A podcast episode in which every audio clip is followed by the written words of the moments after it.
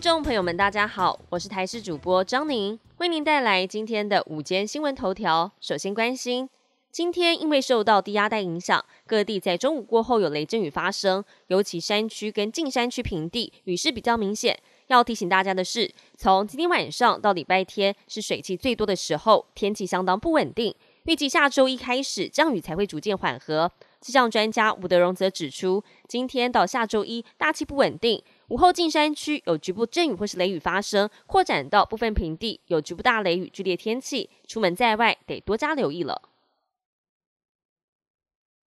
进口鸡蛋食安议题引发了关注。桃园目前进口蛋来源地包含了巴西、泰国跟美国。市府今天前往一间蛋品工厂稽查，发现业者标示不清，异蛋混用进口蛋包装，却标示为国产蛋等情形，将依违反食安法对业者进行开罚。不过，就怕买到有问题的进口蛋，很多消费者纷纷选择国产鸡蛋，也让国产鸡蛋再度面临缺蛋危机。有蛋商表示。政府进口鸡蛋之后，蛋价已经回到一台斤大约五十元，但如今市场蛋价混乱，还有菜贩涨到了一台斤六十五元。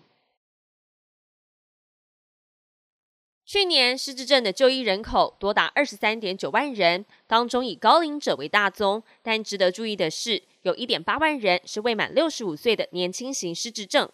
占失智就医人口大约百分之七点七，相当于每十三名失智症患者当中就有一个人不到六十五岁。专家也点出，失智症近年来有年轻化的趋势，相关原因很多，包括了空气污染，也被视为是失智症的危险因子。国际焦点要来关心到的是，美国汽车工人工会今天在通用汽车、斯特兰蒂斯和福特共三间工厂展开了罢工。参与罢工人数达到一万两千七百人左右。联合汽车工会主席范恩表示，这是史上首次同步对三大车厂进行罢工，主要的目的是在谈判持续进行之际，对汽车公司施加最大压力。因为雇主跟代表大约十五万名工人的工会没有在最后一刻达成协议，而劳资长期冲突，恐怕对总统拜登竞选连任来说会是个坏消息。第七十八届联合国大会下周将在纽约登场。中国宣布将由国家副主席韩正出席，取代王毅。因此呢，外界预期习近平到美国出席 APEC 峰会的计划有可能生变。